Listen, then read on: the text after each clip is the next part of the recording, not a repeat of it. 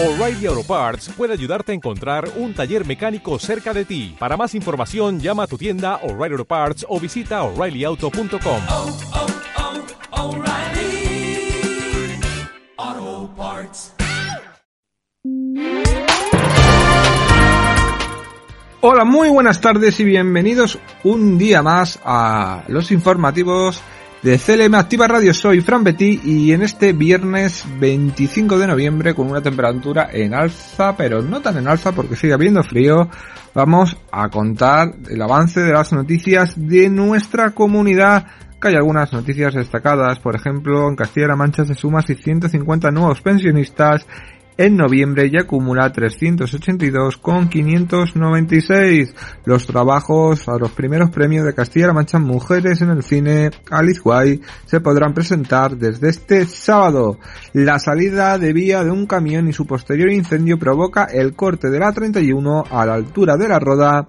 han sido desarticulados tres invernaderos indoor y dos puntos de venta de marihuana en Tomelloso y Pedro Muñoz. El acuerdo institucional contra la violencia machista se frustra en las Cortes de Castilla-La Mancha tras el desmarque del PP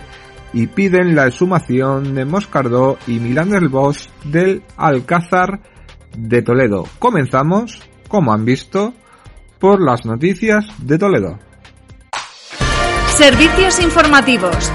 CLM Activa Radio.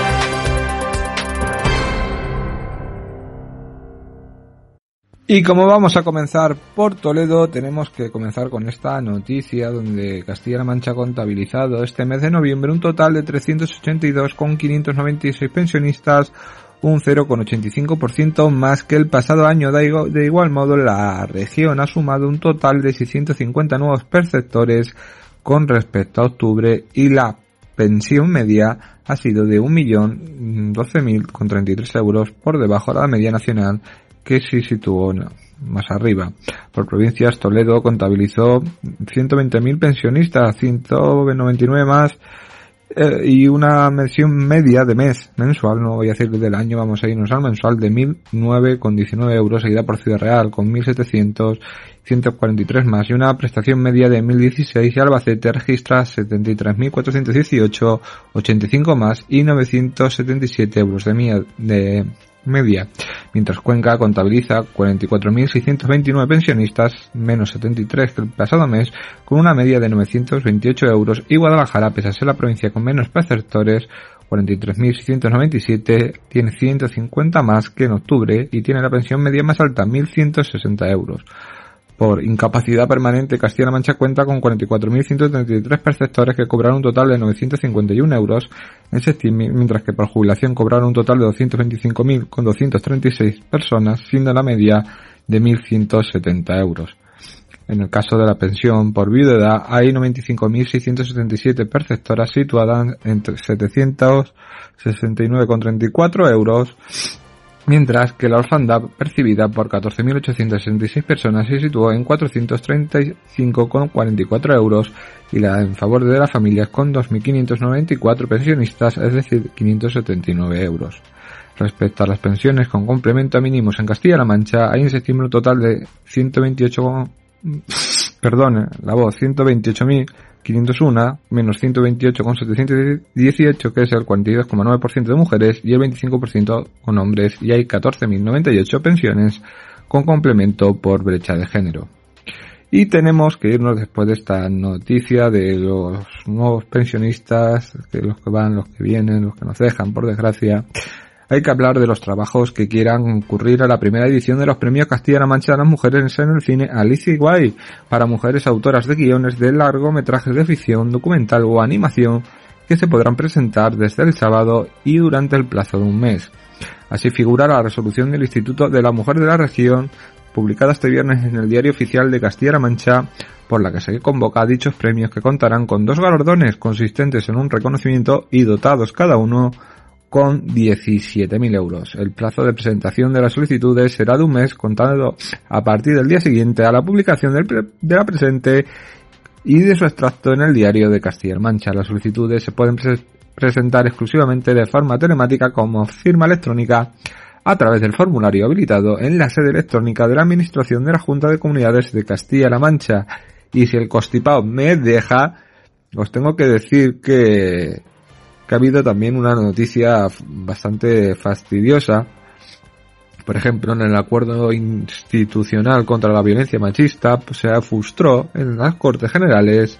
tras el desmarque del Partido Popular. El orden del día del Pleno de esas Cortes para la sesión del jueves recogía como segundo punto una declaración de la institución para que los tres grupos representados, PSOE, PP y Ciudadanos, blindaran una postura común en nombre de todo el Parlamento contra la violencia machista con motivo del Día Internacional contra este problema estructural que se celebra el viernes. El siguiente punto del orden del día se retira no haber acuerdo, indicaba el presidente de las Cortes, Pablo, Pablo Bellido, desde el sillón de la presidencia. Dicho acuerdo, propuesto por la presidenta de la Cámara, plasmada en el texto, la ratificación de toda la Cámara en la firme compromiso por continuar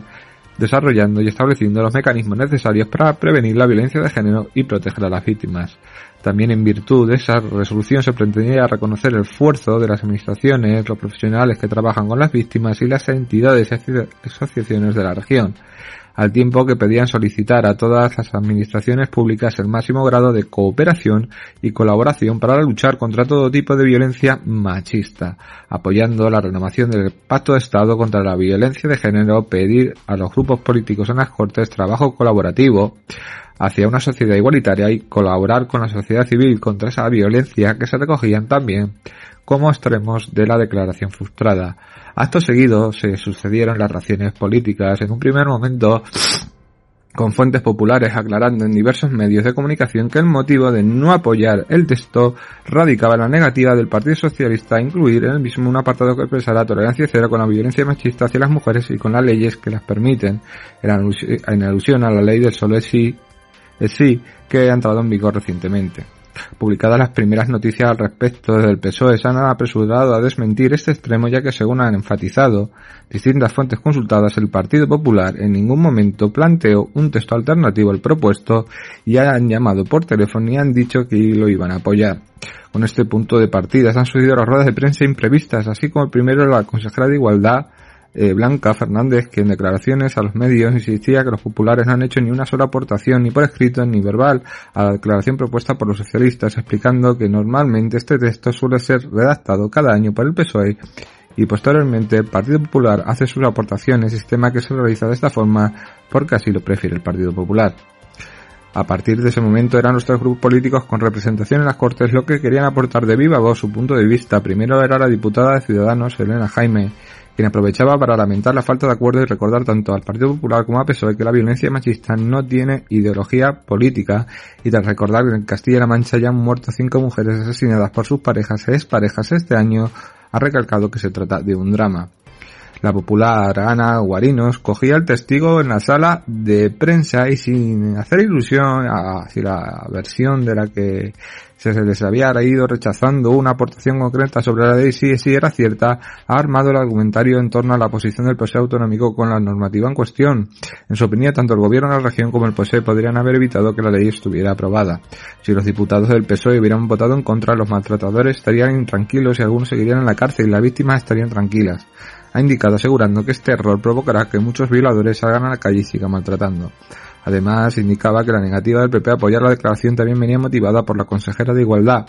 Blanca Fernández de no haber aceptado el reto de comparecer en sede parlamentaria para abordar la postura del gobierno ante las reducciones de penas provocadas en algunos casos por la ley del sí y para cerrar de momento la polémica las socialistas Charo García Chaco y Isabel Abengozar hacían uso de la sala de prensa de las Cortes y por un lado aseguraban que era falso que el partido Popular hubiera pedido modificar la declaración institucional para que se contemplara en el texto de la creación el rechazo de ley. Además ha negado rotundamente que Blanca haya rechazado comparecer en las Cortes Autonómicas, que ha sido otra de las justificaciones esgrimidas por el Partido Popular para argumentar su falta de apoyo a la declaración institucional. El PP no tiene límites y todo le vale en política, incluso mentir gravemente y en sitios donde no puede ni, ni debe llegar vos, el PP a veces se comporta como vos y aquí tenemos un sentido en vez de ponerse adelante con junto a otros partidos como Ciudadanos, que no creo que sean muy muy reconocidos de ser abiertamente muy cerca de los gobiernos socialistas, pues oye, ya hasta se, se dio la cuenta que con hay temas con los que no se puede jugar y el tema de la violencia machista no se puede jugar políticamente, ponerse al lado del boss, ponerse del lado de, de la presidenta de la Comunidad de Madrid, por ejemplo, para tener a algún lado, ser un poquito radical, lo que te hace ser la vergüenza, como es en Madrid eh, la presidenta y cómo está siendo la vergüenza del PP por esto en Castilla-La Mancha. Y una buena noticia, la plataforma unitaria de Castilla-La Mancha por la Tercera República ha solicitado que sean exhumados del Alcázar de Toledo los restos mortales ubicados en la cripta de este edificio publicado público de José Moscardo y sus dos hijos, José Luis, José Luis y Javier Milán, del Usía, en la carta enviada al secretario de Estado, de Estado de Memoria Democrática, Fernando Martínez López, la plataforma pide, alegando la ley 2022 de 19 de octubre de Memoria Democrática, eh, que además insta a que la hermandad de la señora María del Alcázar sea ilegalizada para contener expresamente su estatuto con finalidad la exaltación y enaltación de golpistas y otros menesteres antidemocráticos. Asimismo, pide que la Virgen de Alcázar recupere su nombre y su culto original, la Virgen de la Inmaculada, no sirviendo esta imagen religiosa nunca más para realizar actos de exaltación fascista como profesiones y otras cosas. Entre sus peticiones también se encuentran retirar todos los honores con, decoraciones, títulos y otras distinciones que se concedieron durante el franquismo, no subvencionar actos antidemocráticos relacionados con el nacimiento de la dictadura en el Alcázar de Toledo, ni permitir peregrinaciones, reuniones, congresos y nocios en los que se salte la la dictadura franquista o el periodo bélico. Finalmente, la Plataforma Unitaria de Castilla-La Mancha por la Tercera República solicita al secretario de Estado que los hechos acontecidos en el Alcázar de Toledo desde el 21 de julio del 36 al 27 de septiembre del mismo año y los sucesos posteriores dejen de formar parte del imaginario colectivo y sean relatados con veracidad. Pues si sacan allí a Milán del Bosch y a toda la gente de un bando, del bando sí vencedor, pero de un bando, además Milán del Bosque fue uno de los golpistas que cuando ya estábamos en democracia, pues yo lo veo como bueno. ¿Qué les voy a decir? Hubo muertos a ambos lados y todos lo sabemos en esta guerra, pero hay que avanzar en esta vida y golpistas, frangistas, falangistas o cualquier extrema de cualquier ideología no cabe en esta vida. Y pasamos a Ciudad Real.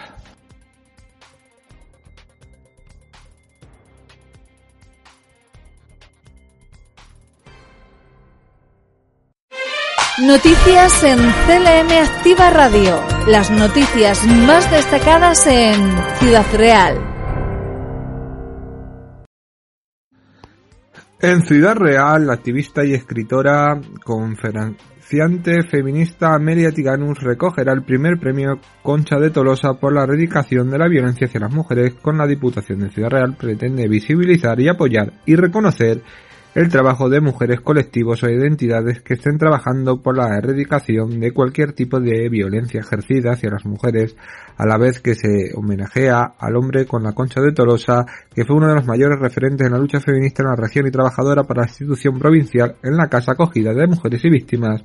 de violencia machista. La entrega del premio tendrá lugar en un acto organizado por el área de igualdad de la Diputación de Ciudad Real a principios del próximo año y con presencia de Amelia Tiganus, como ha informado la Diputación. Amelia Tiganus es una superviviente de la trata de mujeres y actualmente trabaja en el activismo y feminismo de denuncia, concienciación y erradicación de la violencia machista de su faceta como escritora y como conferenciante. Fue trasladada a España cuando fue vendida a un proxeneta a los 17 años y tras 5 años de ser explotada sexualmente logró salir del sistema prostitucional. La autora del libro La revuelta de las putas de Víctima Activista 2021, en la que además de narrar su experiencia defiende el abolicionismo y cómo caminó para enfrentar la prostitución y combatir la trata de mujeres y niñas a partir de 2015 en el portal web eh, feminicidio.net coordinó durante tres años el proyecto de prevención de consumo de prostitución ampliando talleres de sensibilización y reflexión. En el 2021 se publicó el cómic Amelia, historia de una lucha basada en la vida de Tiganus, dibujado por Roberto García y guionizado por Alicia Palmer y la propia Tiganus como herramienta para concienciar especialmente a la juventud de la realidad de la trata de mujeres con fines de explotación sexual. Su trabajo y compromiso ha sido reconocido por diferentes entidades. Estos reconocimientos en 2019 recibió el Ministerio de la Presidencia, Relaciones con las Cortes e Igualdad a personas e instituciones por su labor en la erradicación de la violencia contra las mujeres en la categoría de superación. La Diputación de Ciudad Real se ha adherido en pleno del 24 de septiembre de 2017 por unanimidad a la declaración institucional de la red de entidades de libre tatas y prostitución y ha considerado el reconocimiento del trabajo de Tiganus en este ámbito desde la concienciación, educación y la denuncia social como merecedor de la que será la primera edición del premio Concha Tolosa por la erradicación de la violencia hacia las mujeres. Recordar que Concha Tolosa comenzó su carrera pública siendo concejala de Bienestar en Ciudad Real en la legislatura 91-95, donde inició políticas de igualdad en la capital de, en, la provincia. Después fue delegada en Ciudad Real del Instituto de la Mujer entre 2009 y 2010 y en paralelo esta gestión política fue durante décadas trabajadora en la Casa de Acogida de Ciudad Real que gestiona la Diputación. Además, por todo, fue conocido su activismo activo en diferentes manifestaciones, activos públicos, activos formativos, y así falleció por desgracia, a los 66 años el pasado 21 de agosto de 2001, fue entonces cuando el presidente de la Diputación, José Manuel Caballero, propuso la creación de este premio que llevase su nombre en reconocimiento a su labor, su compromiso, su trabajo en la lucha por la igualdad, la erradicación de la violencia de género y la atención integral a todas las víctimas. Eso sí que es una noticia, eso sí que es un gusto poder hacerlo han sido desarticulados tres invertederos o invernaderos a indoor y dos puntos de venta marihuana en Tomelloso y Pedro Muñoz. La Guardia Civil, con la colaboración de la Policía Local de Pedro Muñoz, ha desarticulado tres invernaderos y indoor y dos puntos de venta de marihuana en las localidades de Tomelloso y Pedro Muñoz. Y tras tener conocimiento de que en dos domicilios de estos se podrían estar llevando a cabo actividades ilícitas relacionadas con el cultivo y tráfico de sustancias estupefacientes, se inició una operación denominada Black Swan, en la que ha colaborado de forma importante la policía local de Pedro Muñoz. Para llevar a cabo este negocio ilícito se contaba con tres invernaderos de marihuana en las cuales se producía esta sustancia a gran escala que posteriormente se distribuía y vendía en todas las localidades, ha informado la Guardia Civil. Tras recabar suficientes indicios contra los supuestos autores de estos hechos se solicita al juzgado de destrucción número 1 de Tomilloso y al número 2 Alcázar la autorización judicial para poner practicarán tras el registro de estos domicilios, dando como resultado el día 11 de noviembre la localización de los tres invernaderos indoor. En estos registros se aprendieron 188, perdonen, plantas de cannabis, 17 kilos de cogollos de marihuana listos para su venta y unos pocos gramos de hachís y cocaína. Además de ello se intervino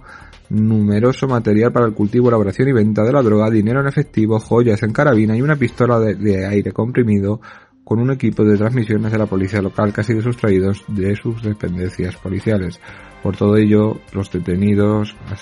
fueron tres personas a las que se les atribuyen delitos contra la salud pública por cultivo y tráfico, delitos de defraudación del fluido eléctrico y un delito de robo con fuerza. Tanto las diligencias como los detenidos fueron puestos a disposición del judicial de los juzgados de instrucción número 2 de Alcázar de San Juan y Tomelloso. Y con esta noticia, directamente hacia Albacete.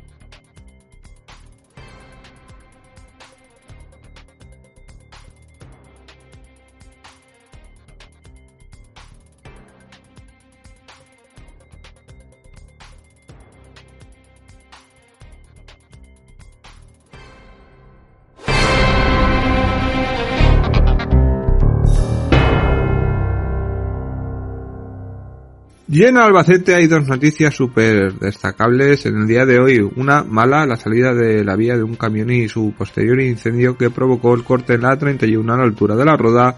y es que esta salida dentro del término municipal de La Roda ha provocado el corte en dos carriles de la autovía sentido a Madrid y según han informado fuentes del 112 el aviso sucedió recibido a las seis y media de esta madrugada.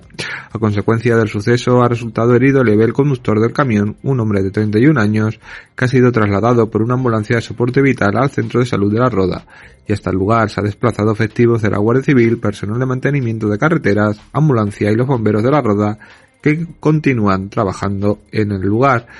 Y, y la noticia feliz que Albacete enciende su Navidad en la calle ancha activando el interruptor en un túnel luminoso junto a 25.000 albaceteños. A las 8 del jueves pasado ha quedado encendido el alumbrado especial de Navidad en la ciudad de Albacete, estrenando un túnel luminoso y musical con una afluencia de 25.000 personas según la policía local. El alcalde Emilio Saez ha recordado que esta iluminación se presenta bajo el lema Albacete brilla con luz propia que persigue varios objetivos. Por un lado, que sirva de apoyo al comercio y a la hostelería de la ciudad, proporcionando la llegada de visitantes para disfrutar de este espectáculo de luz y sonido ante la petición de los propios empresarios. Por otro lado, facilitar a todos los albaceteños y albacetenses que se puedan disfrutar de esta iluminación especial sin necesidad de desplazarse a otras ciudades, como ha informado el ayuntamiento. Y el acto ha comenzado pasadas las 7 con la marcha con la marcha de los tamborileros con la participación de alumnos de la Real del conversatorio musical y danza de Albacete que se ha ido sumando al recorrido en el trayecto que separa la calle Tinte de la calle Tocitano y en torno a las siete y media han llegado los tamborileros a la plaza del Altozano donde se han encontrado con la banda sinfónica municipal de Albacete y el coro Real Conservatorio de Música y Danza de Albacete integrado por un centenar de alumnos y alumnas protagonizando una primera estación musical navideña instantes antes de las 8 de la noche y tras una breve intervención el alcalde ha activado el alumbrado especial tras el pertinente cuenta atrás. Ha sido en ese momento cuando la iluminación especial de toda la ciudad se ha ido encendiendo de forma progresiva y el, túnel de la calle ancha ha ofrecido el primer ciclo de luces y música que con una duración de 10 minutos ha dado paso a una nueva actuación de la banda y del Real Conservatorio de Música y Danza de Albacete. Algo muy bonito, la Navidad nos saca eso bonito que tenemos a todos dentro de nuestro corazón y con este espíritu navideño viajamos hacia Cuenca.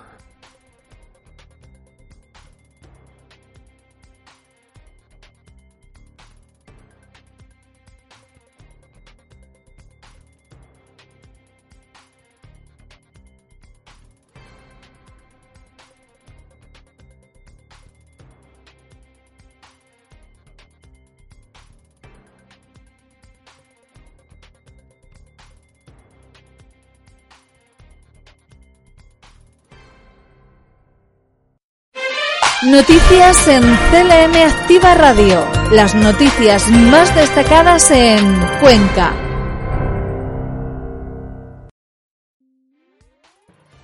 En la provincia de Cuenca hay que contar con que se inician los trámites para hermanarse con la localidad mexicana de Zacatecas el Pleno del Ayuntamiento de Cuenca, aprobado por unanimidad de los 24 concejales, presentará e iniciar los trámites para hermanarse con la localidad mexicana de Zacatecas, una propuesta que arrancó hace tres años con el interés por parte de la localidad mexicana que se fraguó hace unas semanas en el Congreso Nacional de Cronistas Oficiales que se celebró en Cuenca. Según ha puesto el cronista conquense Miguel Romero, esta es una propuesta encaminada dentro de la Concejalía de Cultura y Turismo y antes de la pandemia ya hubo un intento de hablar entre ambas localidades para el hermanamiento. Finalmente no pudo llevar a cabo dichas conversaciones, pero a raíz del Congreso de Cronistas Oficiales celebrado en Cuenca, estas semanas de atrás el cronista de Zacatecas estuvo en la ciudad y ya se dieron los primeros pasos para proceder a este hermanamiento. Según ha detallado Romero en Zacatecas hay una plaza en lo alto del Cerro de la Bufa donde reza Cuenca y Zacatecas hermanados y tras haber investigaciones se descubrió que ambas ciudades en realidad no lo están por lo que desde la localidad mexicana se habría un interés por hermanarse con la ciudad española. Y es que ambas ciudades comparten similitudes. Zacatecas es patrimonio de la humanidad desde el año 93. Tiene tambor, tiene vino, tiene una Semana Santa estupenda y unas connotaciones importantes entre ambas ciudades. En este interés bilateral de ambas ciudades por hermanarse hay mucha justificación y merece la pena un hermanamiento más, como ha destacado el cronista conquense, por lo que se ha puesto en valor entablar una relación cultural, turística, artesanal y todos los aspectos que conlleva la acción con Zacatecas. Para el concejal de Cultura y Turismo, Miguel Ángel Valero, hay elementos históricos para que las ciudades se hermanen, a la par de que ambas son localidades culturalmente muy activas y por otro lado agradecido de la labor altruista de Romero en su trabajo por el bien de Cuenca. La oposición se ha mostrado de acuerdo en proceder a este hermanamiento tal y como lo han propuesto de manifiesto la concejal de Cuenca en marcha, María Ángel García, la edil de Ciudadanos Cristina Elena, el portavoz del PP José Ángel Gómez, así como el edil de Cuenca nos une Jesús Alberto Pontones. Ese hermanamiento propuesto por el PSOE a través de una moción presentada en el Pleno ha sido aprobado por unanimidad de los 24 concejales dichos en ese Pleno. Y Cuenca aprueba también la ordenanza sobre patinetes eléctricos que prevé un registro municipal de estos vehículos. El Ayuntamiento de Cuenca ha aprobado de manera inicial la ordenanza que va a regular el uso en la capital de los vehículos de movilidad personal, los conocidos como patinetes eléctricos, y en el texto inicial se prevé crear un registro municipal de estos. Así se ha determinado el Pleno Municipal que ha celebrado el consistorio y en esta primera versión de la ordenanza ha quedado aprobada por 17 votos a favor de PSOE, Ciudadanos y Cuenca y, las siete abstenciones de PP y Cuenca en Marcha. El concejal de movilidad Andrés Martínez ha sido el encargado de exponer el texto de, la ordenanza y aunque ha reconocido que lleva trabajando en el texto de hace dos años no está hasta ahora cuando hay una regulación general bastante sólida. Entre los puntos importantes del texto, Martínez destacó que estos vehículos deberán transportar una única persona, no se requiere permiso de conducir a partir de los 16, años y para quienes tengan 15 años será obligatorio el carnet de ciclomotor. No se permitirá su circulación. Perdón, el costipón me, me atora la garganta. No se permitirá su circulación por hacer así por parques y jardines, así como carriles de bici, y su estacionamiento dentro del entramado urbano deberá ser en los lugares habilitados para ello, que el ayuntamiento definirá próximamente y la velocidad máxima deberá ser de 25 km por hora en la calle de 10 km hora en los tramos que el carril bici transcurre por la acera. Los patinetes eléctricos deberán tener luces tanto delanteras como traseras, también deberán portar un timbre y será obligatorio el uso de chaleco reflectante. El uso del casco se adapta a lo que indique el reglamento general, no se podrán colgar botas y objetos en la manillar del patín y se va a crear un registro para tener identificados tanto a los propios vehículos como a sus propietarios. El seguro de responsabilidad civil será recomendado, pero nunca será obligatorio. Y con esta noticia, pues, para terminar, hacia Guadalajara.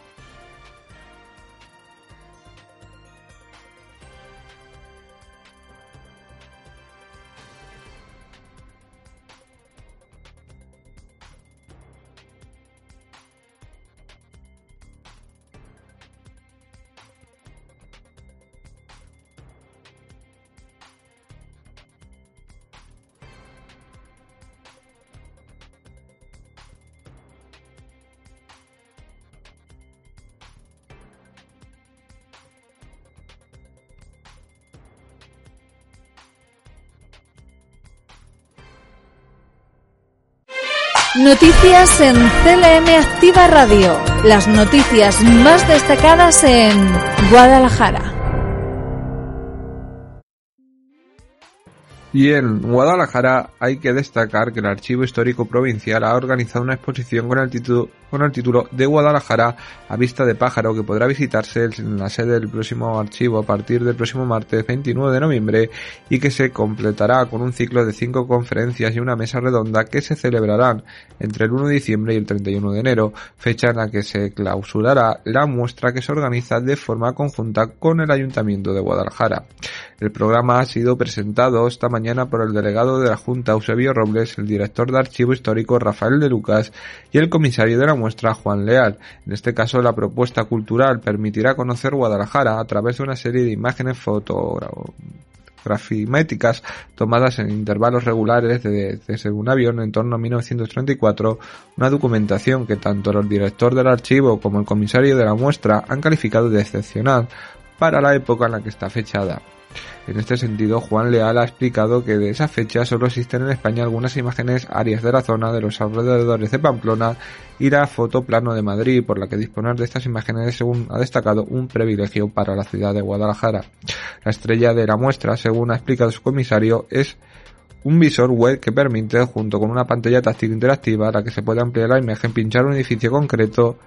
y poder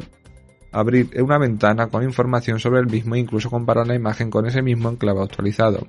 Además, la exposición incluye un panel de gran tamaño que recoge las fotografías, áreas superpuestas, en modo que se puede ver la ciudad de un solo vistazo, y una serie de paneles más pequeños en los que se pueden ver imágenes en relieve de unas gafas 3D.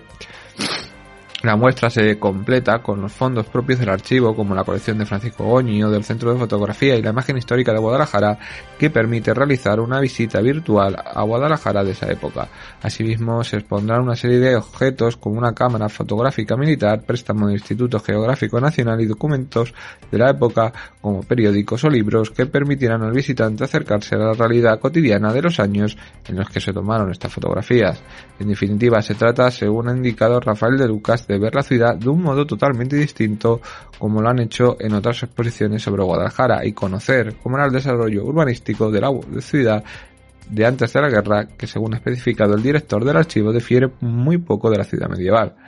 Junto a la exposición, el ciclo se completará con una serie de conferencias y una mesa redonda con la presencia de expertos relacionados con la ciudad. La primera de ellas tendrá lugar el 1 de diciembre a cargo de Francisco Maza y versará sobre cartografía histórica y Guadalajara. El martes 13 será Juan Leal quien pronuncie una conferencia sobre el vuelo de 1934. Después, el 15 de diciembre, la conferencia se centrará en imágenes diarias, cartografía, historia y futuro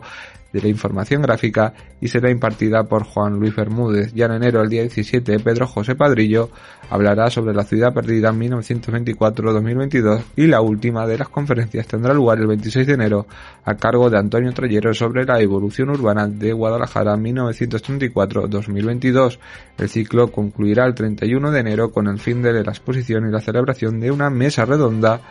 sobre la que se tratarán todos estos temas la ciudad que ellos más aman y quieren. Y todas estas conferencias, así como una mesa redonda, se celebrarán en la sede del Archivo Histórico Provincial a las 7 de la tarde. Y con esta noticia, con esta magnífica noticia, terminamos los informativos, nos vamos directo al tiempo y terminamos el día.